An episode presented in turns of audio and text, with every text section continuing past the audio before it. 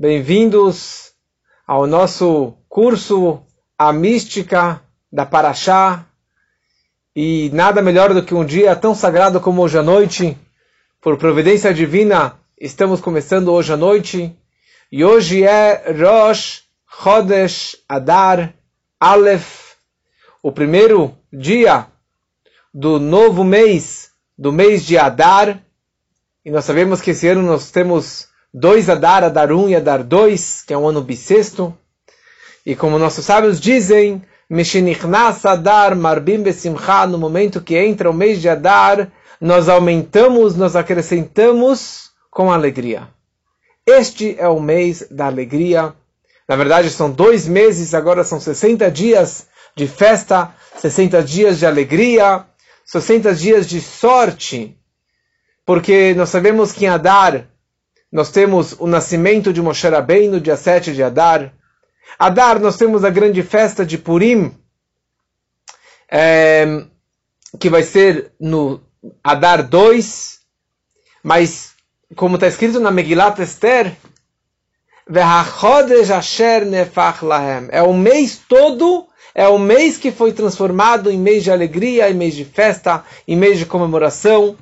Então, um mês que você tem sorte, você tem que fazer algum negócio, você tem que fazer algum investimento, alguma compra, alguma coisa grande, saiba que o nosso mazal, o nosso astro, o, a sorte do povo de Israel brilha em particular neste mês ou nesses dois meses, nesses 60 dias de, de Adar. E a melhor forma de atrairmos essas brachot e essa energia maravilhosa é através de alegria. Adar, Marbim Simcha, acrescentamos a alegria. Então, cada um tem que acrescentar de uma forma ou de outra. Devemos acrescentarmos em alegria, com música, com dança, com festas, é, com comemorações e principalmente através do estudo da Torá. Porque a Torá alegra, a Torá alegra o coração do homem. Então, no momento que começamos o estudo da Torá, e principalmente com a parte da mística da Torá, que todo o intuito da Hassidut é exatamente a questão da alegria. Então não existe coincidência que estamos começando agora exatamente um estudo da mística, um estudo da Hassidut.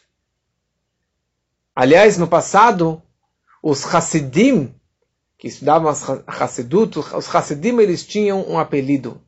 Eles tinham um apelido que era Der Freilecher, os felizes, os contentes, os alegres, por causa que a grande novidade que o Baal Shem Tov trouxe ao mundo, e principalmente o seu sucessor, o Alter Rebbe, foi esse conceito da alegria, o conceito da simcha.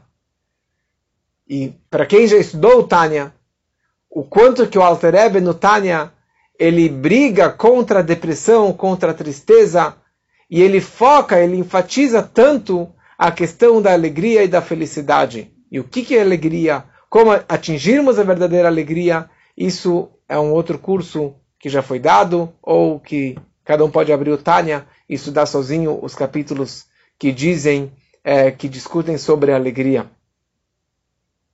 Aliás, é, semana que vem, todas as terças, a partir da terça-feira da semana que vem, iremos é, iniciar um outro curso para, quer dizer, um outro dia desse daqui. Esse daqui toda segunda-feira, se Deus quiser, teremos a mística da Paraxá. Mas terça-feira iremos começar um curso sobre a alegria do mês de Purim e tudo que tem a ver, desculpa, com o mês de Adar, a alegria do mês de Adar, a história de Purim. Iremos é, continuar com as histórias da Megilat Esther. Já nos últimos anos, cada ano eu peguei um pedacinho da Megilat Esther e dessa vez eu vou continuar algumas outras histórias e interpretações da mística da Hassidut eh, sobre a festa de Purim e sobre a história da Megillat Esther. Estamos agora começando esse curso novo sobre a mística da Parashá. E essa Parashá, essa semana, nós estamos na Parashá de Trumá. Parashá de Trumá, após a outorga da Torá, semana passada a Torá descreveu sobre as leis e Mishpatim, 50 e poucas leis na Parashá da semana passada. E finalmente, começa nessa paraxá de Trumá e depois nas próximas parashiot, até o final do livro de Shemot, a Torá descreve sobre o templo, sobre o tabernáculo, o templo, os objetos do templo, os utensílios do templo, os sacerdotes do templo, as vestimentas dos sacerdotes e todos os vários detalhes, é, com os mínimos detalhes, a Torá até repete uma, duas vezes, três vezes essas histórias relacionadas à construção do templo.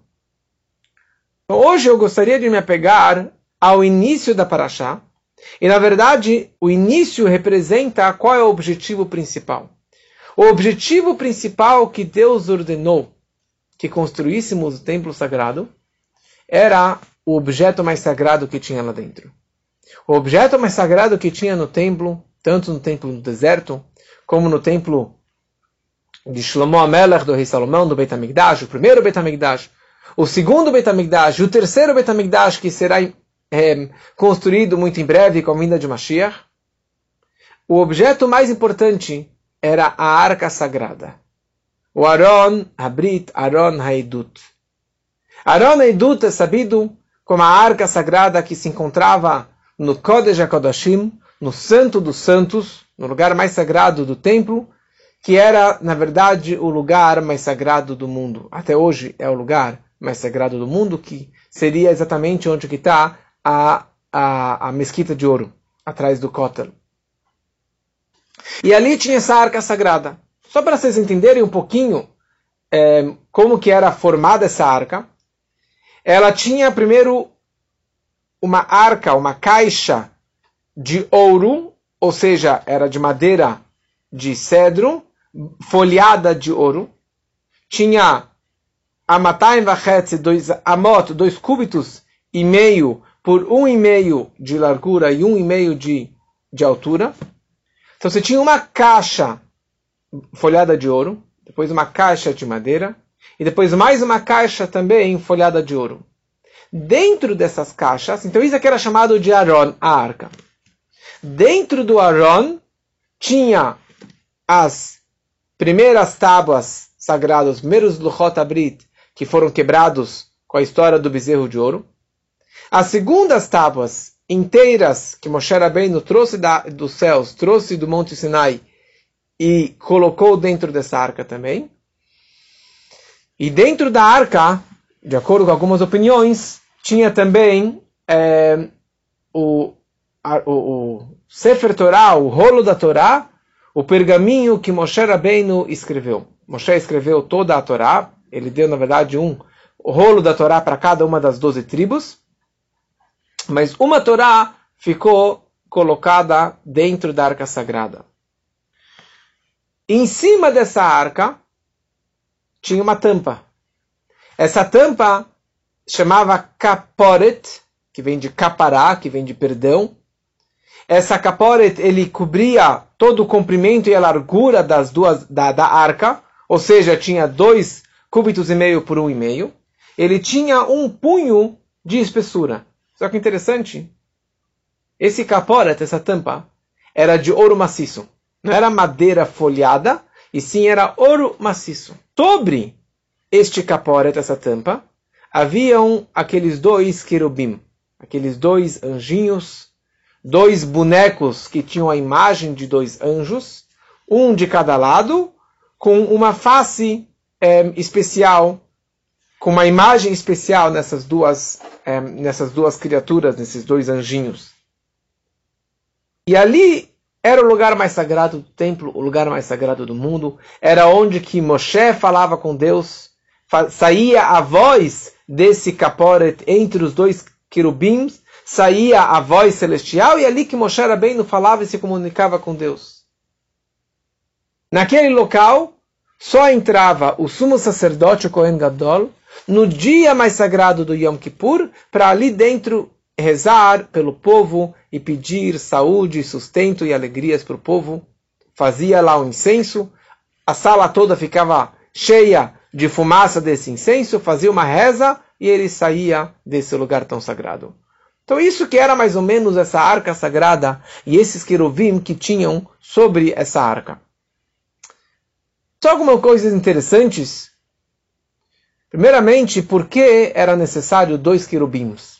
Por que dois? Por que não um? Se houvesse só um querub, só um anjinho, as pessoas poderiam errar e se confundir que essa é a imagem de Deus. Que nem nos templos de idolatria tem imagens representando os deuses deles. Então as pessoas poderiam pensar que isso daqui representa Deus. Porque Deus é um, então tem um anjo lá dentro. Então colocamos dois, demonstrando que não são dois, que não representa Deus. Por que dois querubins? Dois, que um representava macho e outro representava fêmea. Representava um menino e uma menina. Isso representa, na verdade, quão querido é o povo de Israel perante Deus. E o amor que Deus tem pelo povo é como o amor máximo, a paixão que existe entre marido e mulher. E essa, esse apego e esse abraço e essa conexão máxima que existe entre marido e mulher. Que, aliás, como falaremos daqui a pouco, existiam momentos que eles se abraçavam, as asas se abraçavam como se fosse realmente uma, uma intimidade do casal. E não existe um, um, um, amor, não existe um contato tão próximo como a intimidade do casal, a intimidade física que existe entre o casal. Isso tudo para a gente entender, na verdade, quão profundo e quão elevado é o amor e a ligação máxima que existe entre Deus e o povo de Israel.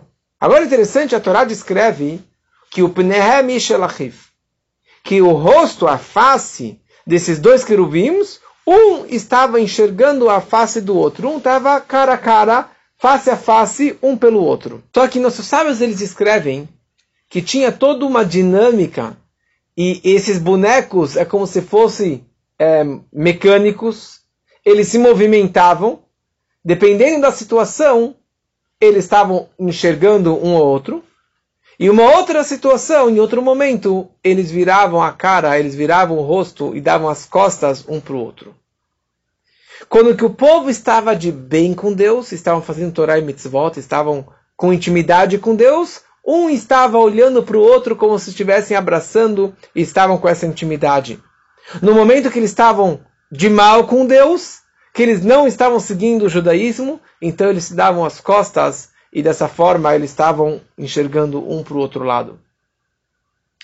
É interessante que quando o rei Salomão construiu o templo, ele seguiu o, o formato do templo que Moshe construiu, mas ele aumentou a, as proporções, ele acrescentou várias coisas.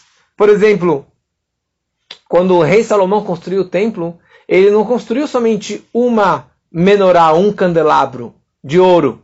Ele fez várias réplicas. E essas réplicas não eram idênticas à original, que ficavam no pátio para iluminar, para embelezar, porque era de ouro, etc. Ele fez várias mesas também. E ele também fez, nesse lugar tão sagrado do Kodesh HaKodashim, ele construiu lá dentro, fora a arca com os dois querubins, ele construiu também dois anjos enormes, se não me engano, de 5 metros de altura, que estavam atrás da arca sagrada. Ou que eram dois anjos, ou que ele, na verdade, ele esculpiu na madeira, é, na parede, uma imagem desses anjos, e ele folheou e desenhou, ou banhou isso daqui tudo com ouro. Então tinha essa imagem. Consta no Talmud que quando os babilônios, quando eles foram destruir o primeiro templo, eles viram que tinha essa imagem desses dois anjinhos se abraçando. Eles rasparam, eles tiraram essa folha de ouro com essa imagem desses anjos se abraçando e eles levaram para a feira, levaram para a rua, zombando, gozando dos judeus. Eles falaram: Olha só o que os judeus fazem no lugar mais sagrado. O lugar mais sagrado dos judeus, o que, que tem lá? um, uma imagem de sexo, uma imagem de amor, uma imagem que os anjos, o certo, o, o amor entre os anjos, o e eles usaram isso aqui como argumento contra o povo de Israel. Só que isso, na verdade, representava o maior amor, a maior intimidade que existe entre Deus e o povo de Israel. E aqui é interessante, os querubins, eles estavam sobre a arca, em cima dessa tampa. Ou seja, dentro da arca tinha as primeiras tábuas quebradas, as segundas tábuas, o rolo da Torá que Moshe escreveu, mas em cima da arca tinha esses querubins, representando que o amor e a ligação com Deus que nós temos é acima da Torá. Nós usamos a Torá para nos conectarmos com Deus. Mas existem situações que nós podemos e conseguimos atingir uma conexão, uma intimidade com Deus que supera e que está muito além da ligação através da Torá. E isso que, na verdade, é o amor máximo que existe entre o pai e um filho, entre o marido e mulher, que é essa imagem das duas crianças que tinha essa face dessas duas crianças que representava realmente esse amor máximo entre Deus e o povo de Israel. O título da aula e desse curso eu dei como a mística da Paraxá, baseado nos ensinamentos do Alter Rebbe. O Alter Rebbe foi o primeiro Rebbe do Chabad, da dinastia do Chabad, o aluno do aluno do Baal Shem Tov. E o Alter Rebbe é conhecidíssimo pelo grande livro Tânia, é best-seller, traduzido em todos os idiomas, existem vários e vários cursos sobre o Tânia. Mas ele escreveu vários outros livros. Ele tem dois livros que se chamam Torah Or e Likutei Torah. Torah Or, o próprio nome já representa Torah Or, a luz da Torá, ou a Torá a luz. Que nesses dois livros que tem toda a Torá e o Shira Shvim, e Megillat Esther e outros livros, ele descreve e interpreta a mística da Parashá. Ele interpreta o porquê e os segredos das histórias da Parashá, ou de vários detalhes que são discutidos ou na Parashá ou na Haftarah. O Tânia descreve mais sobre a nossa vida particular. As minhas duas almas, a alma judaica, a alma animal o propósito de vida, alegria, depressão e assim por diante. A fé em Deus. Mas nesse livro ele escreve mais é, a mística da Paraxá da semana. E ele gosta muito de levar, pegar esse conceito da Paraxá e conectar isso com o nosso dia a dia. E conectar isso principalmente com os conceitos da Tfilá, da reza. Conceitos da reza. Então, conta uma história, alguns dizem que essa história foi do Baal Shem Tov, que certa vez ele chegou numa comunidade, ele chegou numa cidade, ele entra na sinagoga, ele olha ao redor, e as pessoas, ele ficou lá alguns dias, e daí quando ele estava saindo, as pessoas perguntaram para o Baal Shem Tov, e Rebbe, o que, que o senhor achou da nossa comunidade, da nossa sinagoga? E o Baal Shem Tov falou, esse Beit Knesset, essa sinagoga, está cheia está lotada de tefilot, de rezas, de orações. E as pessoas enxergaram isso como um elogio. Uau, olha só, imagina, realmente, obrigado, Rebbe, pelo elogio, pelo louvor da nossa comunidade, de quantas rezas que nós temos aqui dentro. Só que o Baal Shem Tov olhou para eles e falou, não é bem isso que vocês estão entendendo. Consta no Zohar HaKadosh, na base da mística da Kabbalah, que no momento que a pessoa ela cumpre Torá e mitzvot sem ahavá veirá, sem amor e temor e reverência a Deus, sem um sentimento de irá, que é reverência a Deus, sem um sentimento de amor a Deus, as nossas rezas e a nossa Torá não voa para cima, não vai para as alturas. Então ele falou, ele concluiu, ele falou o seguinte: a vossa reza é tão seca, sem vibração, sem calor, sem o sentimento de amor a Deus, sem o sentimento de respeito, de reverência por Deus, então as suas filotas, as vossas rezas, elas não voaram para cima.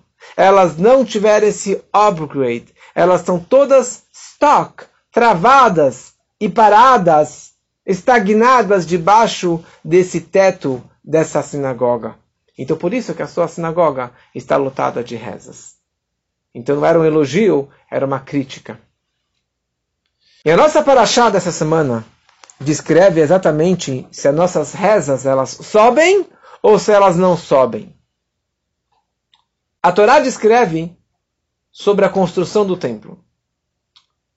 E o primeiro templo, o primeiro objeto, o primeiro utensílio que a Torá descreve, o objeto mais sagrado, é o Aron a arca do testemunho, a arca sagrada, a arca onde estavam as, as luchot, as primeiras e segundas tábuas, como falando, falamos antes.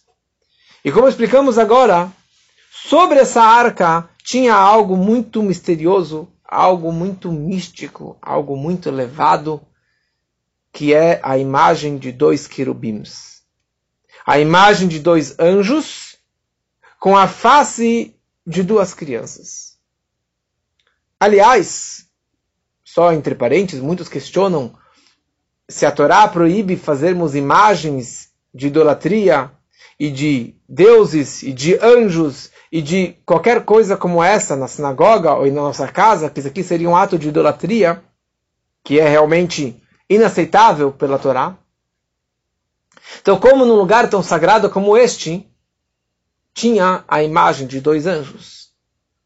Então, já explicamos algumas coisas antes, mas, primeira coisa, o mesmo Deus quem proibiu que fizéssemos imagens, é o mesmo Deus, é a mesma Torá que ordenou e obrigou e orientou que fizéssemos essas duas imagens lá dentro. Por quê? Porque essas duas imagens elas remetem a algo muito elevado, a algo muito místico, a algo muito profundo, que algumas dessas ideias iremos analisar hoje. Então, a Torá descreve que que o rosto de um anjinho estava enxergando, estava cara a cara com o outro anjinho. Na verdade, uma criança com uma outra criança. Outros comentaristas dizem que tinha a imagem das criaturas, dos anjos, que não era uma imagem de criança, e sim seria uma imagem das, dos Hayot Kodesh, das, dos animais sagrados que estão ligados com a carruagem celestial, da, da visão do profeta Yehezkel e assim por diante. Mas o mais aceito é exatamente essa imagem dessas duas crianças. Mas em outro lugar consta que o Pnehem Alabait, que o rosto das crianças, que o rosto desses dois anjinhos estava virado para casa, ou seja, para fora, não um em direção ao outro, e sim um em direção às costas um para o outro. Então aqui explica nossos sábios no Talmud que havia essa dinâmica e esse movimento automático daquelas duas criaturas de ouro maciço. A tampa era de ouro maciço e esses anjos eram de ouro maciço.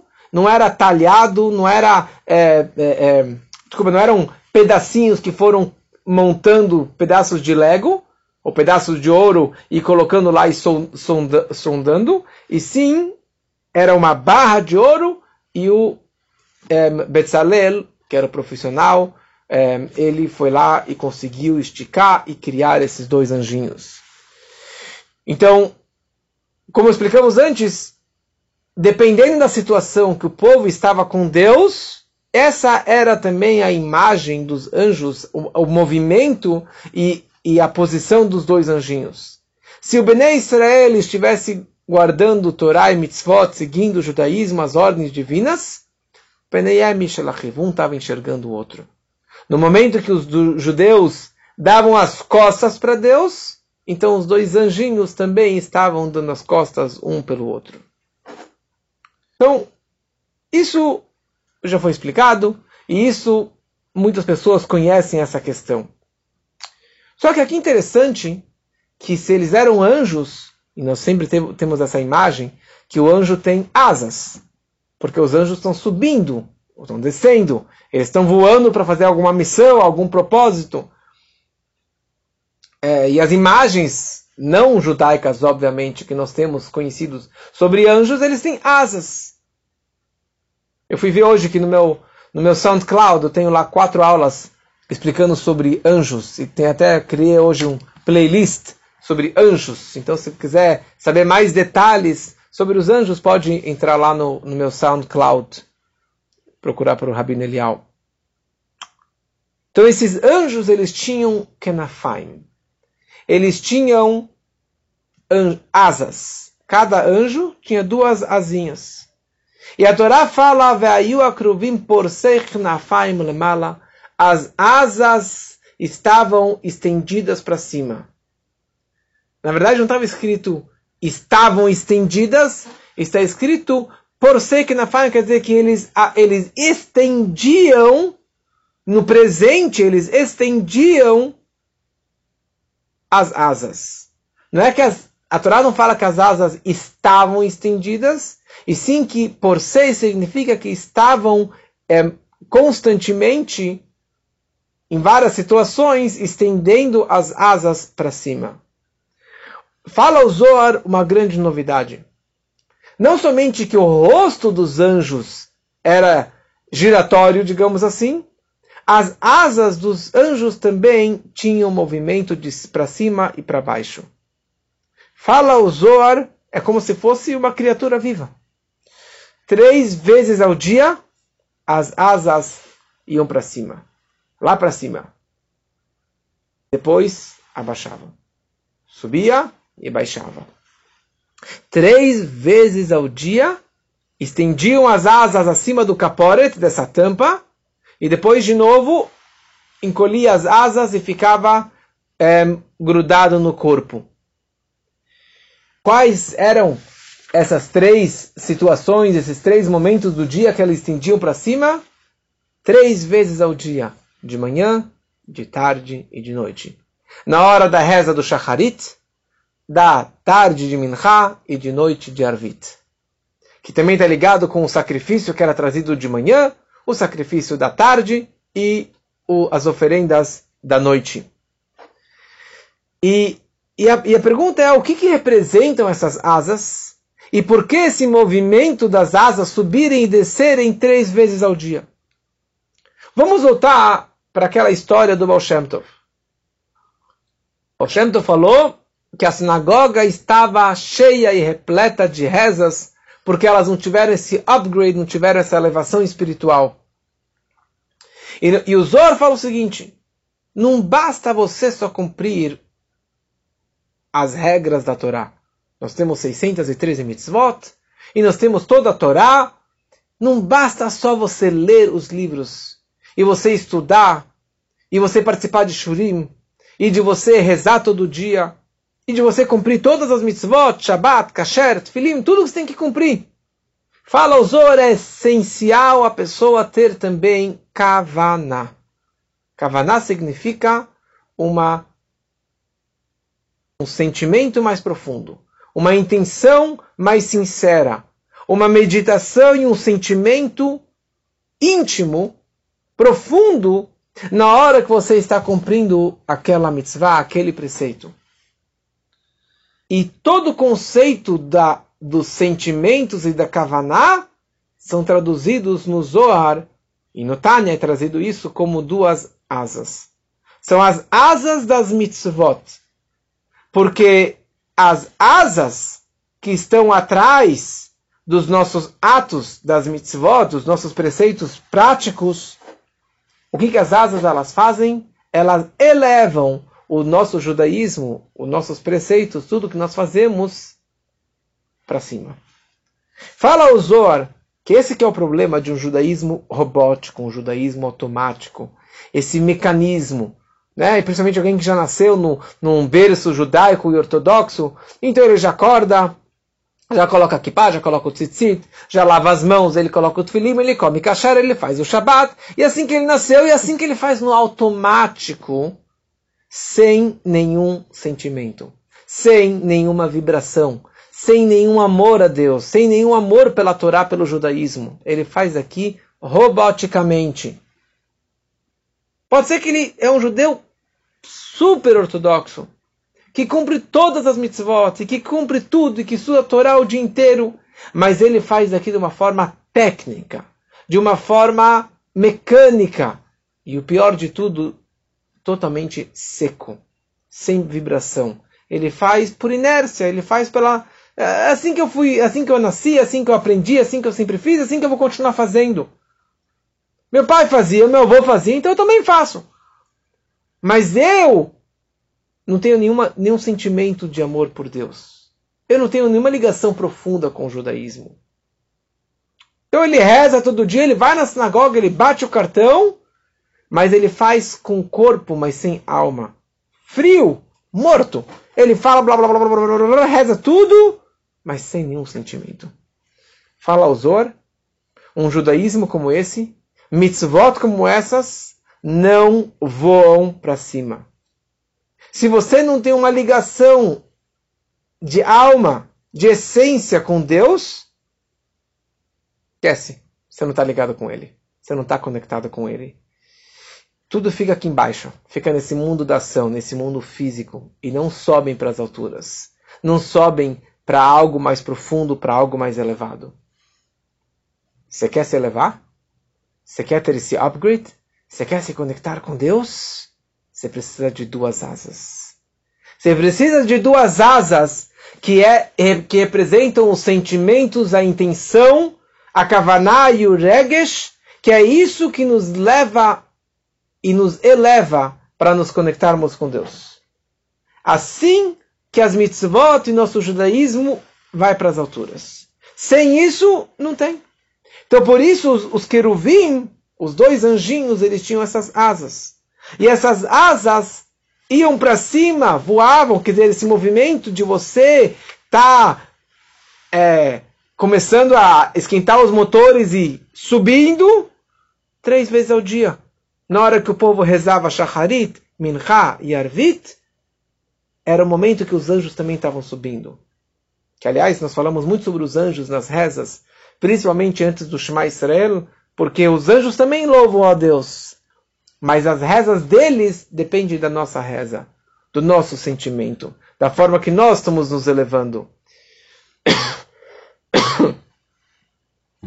E esse que é todo o intuito da tefilá. Todo o intuito da reza é você se conectar com Deus. Você ter, quando na hora que você fala o Shema Israel, você fala Ve'ahavta et Hashem Elokecha. Amarás a Deus, você não vai falar sobre blá blá blá, Ve'ahavta et Hashem Elokecha. Quando você falar ame, você está sentindo esse amor. Quando você fala escuta, escute Israel, que Deus é um, você vai sentir isso. Você vai ter essa kavaná, essa meditação, esse sentimento, essa intenção mais profunda. Na prática, não tem como voar com uma asa. O avião com uma asa não voa. Um pássaro com uma asa não voa. Precisamos ter duas asas. E essas duas asas explica o Zohar, explica o Tânia, que são chamadas de Rechimu Vedechilo, Ahavá, Veirá, amor e temor a Deus. A asa da direita representa um sentimento de amor a Deus. Porque o lado direito representa bondade e representa amor. Amor a Deus isso aqui é fácil de entender, mas não é fácil de atingirmos. Precisa de muito estudo e meditação e contemplação do que, da grandeza de Deus, para você conseguir despertar dentro de si e sentir esse amor a Deus. A asa da esquerda representa Irat Hashem. Irá é traduzido normalmente como temor a Deus. Mas não temor como as pessoas pensam, ah, eu tenho medo de Deus, eu estou com temor de Deus, assim eu estou com medo do inferno, vou queimar no inferno, estou com medo do castigo, estou com medo do diabo. Isso daqui não é temor a Deus. Porque daqui é um temor egocêntrico. Você está pensando em si. Você está pensando.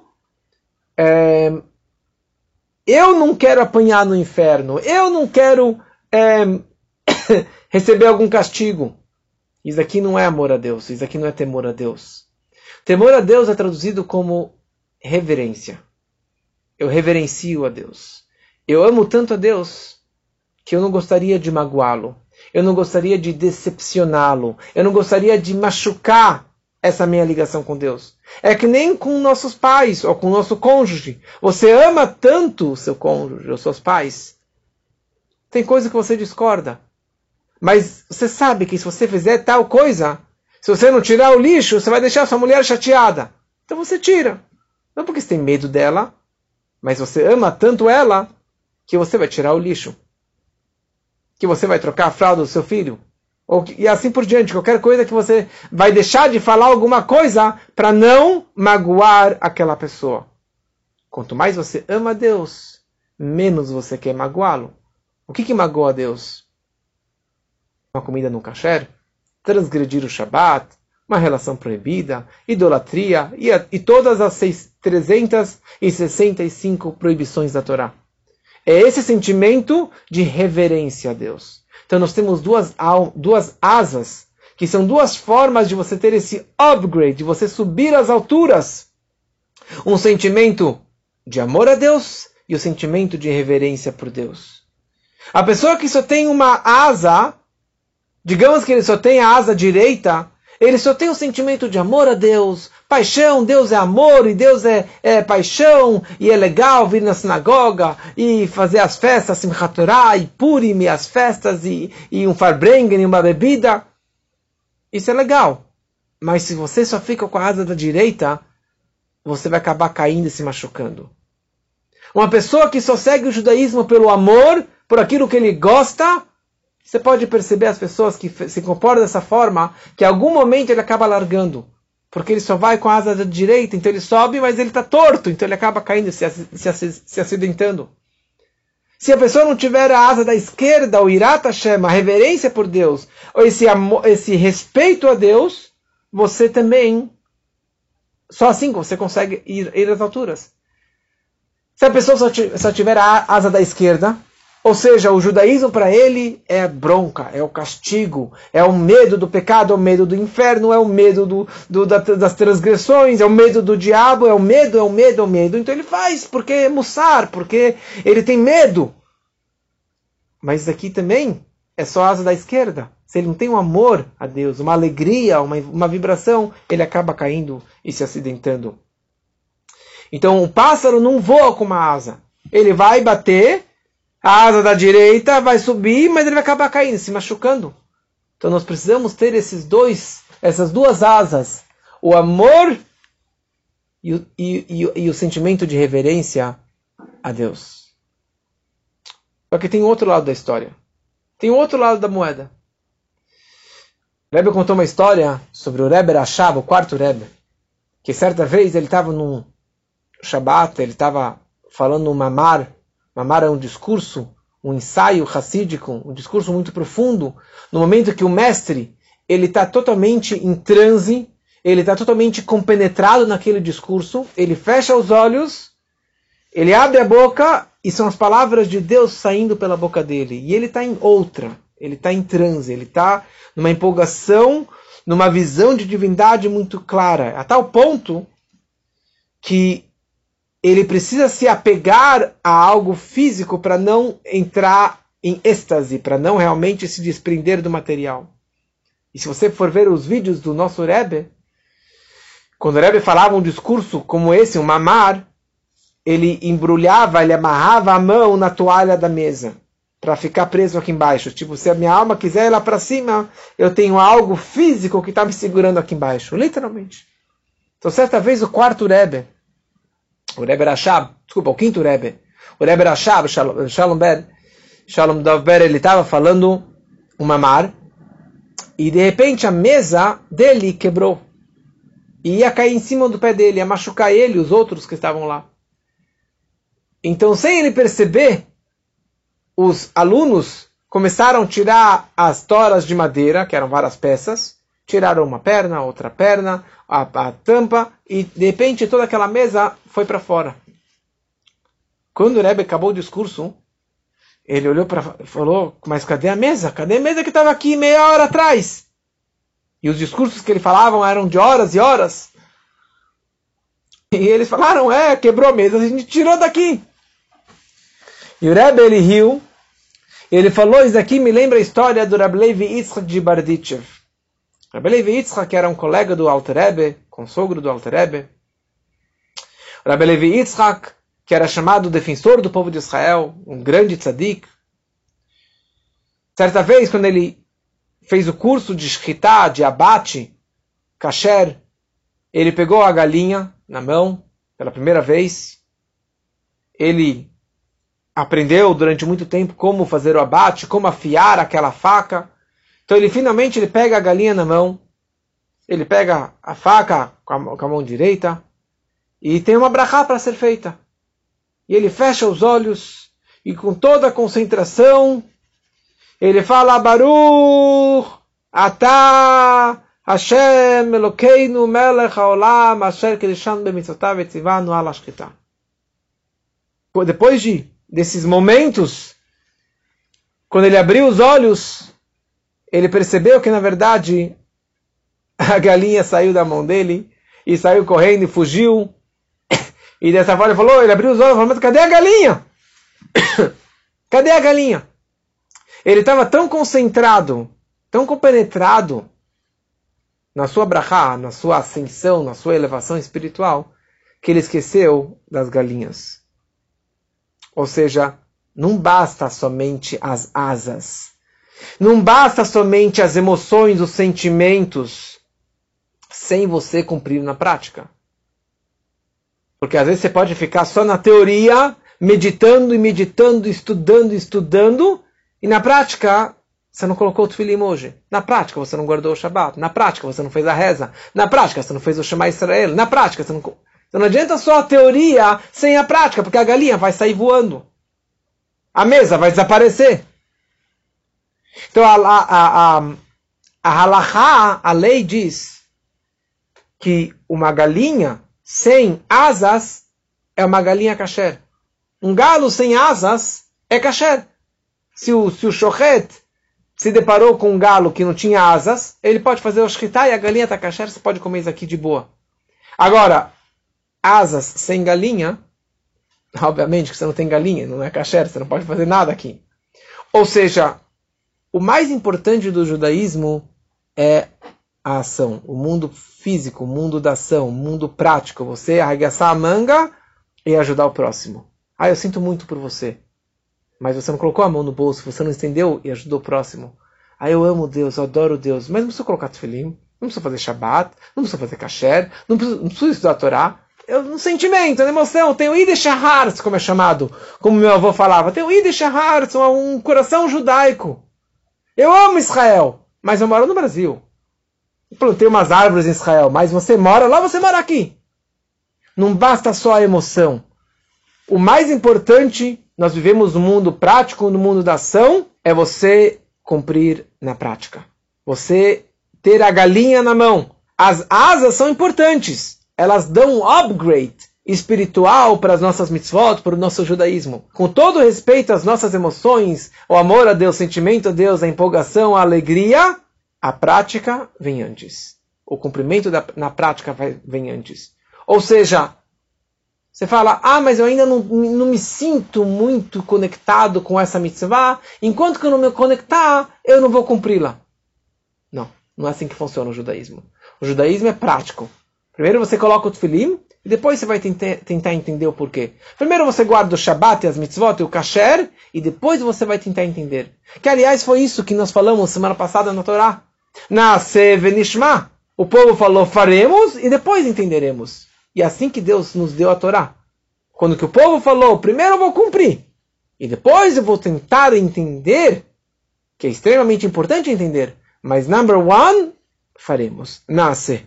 É interessante uma questão, existe a mitzvah, que aliás lemos semana passada também na Torá, de tzedakah. A mitzvah de dar tzedakah, de ajudar o próximo, de dar, não caridade, mas sim justiça, e você poder ajudar o próximo.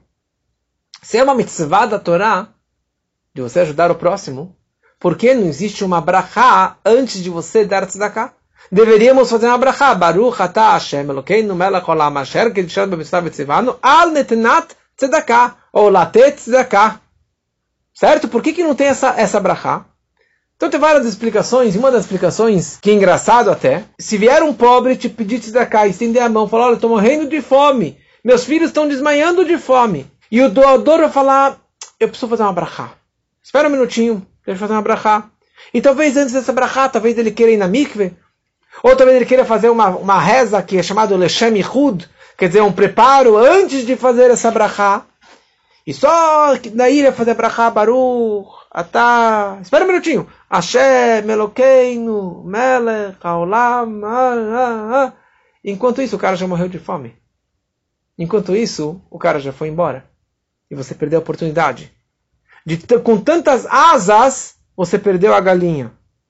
Eu não gosto de asinha da galinha, mas as asinhas não tem, não tem fleisch, não tem carne, não tem frango. O mais importante é o corpo da galinha. O mais importante é você seguir na prática. Então, aqui nós, na, na, podemos levar uma lição para a nossa vida. Que existe duas partes na Torá. Existe duas partes extremamente importantes no estudo da Torá. Nós temos o que estamos fazendo agora, que é o estudo da Hassedut, da Mística, da Kabbalah. Existe a parte, o estudo da Halachá, da lei, da lei, do estudo do Shulchan Aruch. Por um lado, você tem que estudar a Torá, estudar a Halachá, as leis e saber os detalhes do Kasher, do Shabbat e do Tfilim e assim por diante. Que isso é o mais importante, daqui é o corpo da galinha, o corpo da mitzvah do judaísmo. E é isso que permite eu me conectar com Deus e me conectar com o próximo. Mas, por outro lado, também tem um estudo profundo da Hassidut, que estamos fazendo aqui, que é, na verdade, o porquê e o significado e o misticismo por trás das mitzvot, por trás da paraxá, por trás de cada coisa. Sim, é muito importante as asas, porque é elas que nos levam às alturas. Mas primeiro você tem que cumprir e depois você vai sentir e vai ter as asas que vão te levar às, às, alturas. E dessa forma teremos as sinagogas vazias de rezas, não vazias de pessoas, lotadas de pessoas rezando na sinagoga. As pessoas podem voltar para a sinagoga após essa desculpa furada que se chama Covid, mas que as sinagogas estejam vazias de rezas, porque todas as nossas rezas irão para as alturas e que assim poderemos voar às alturas e nos conectarmos com o sentimento de amor e reverência por Deus, e assim teremos muitas e muitas brachot, que assim sejam para todos. Espero que gostaram da nossa primeira aula.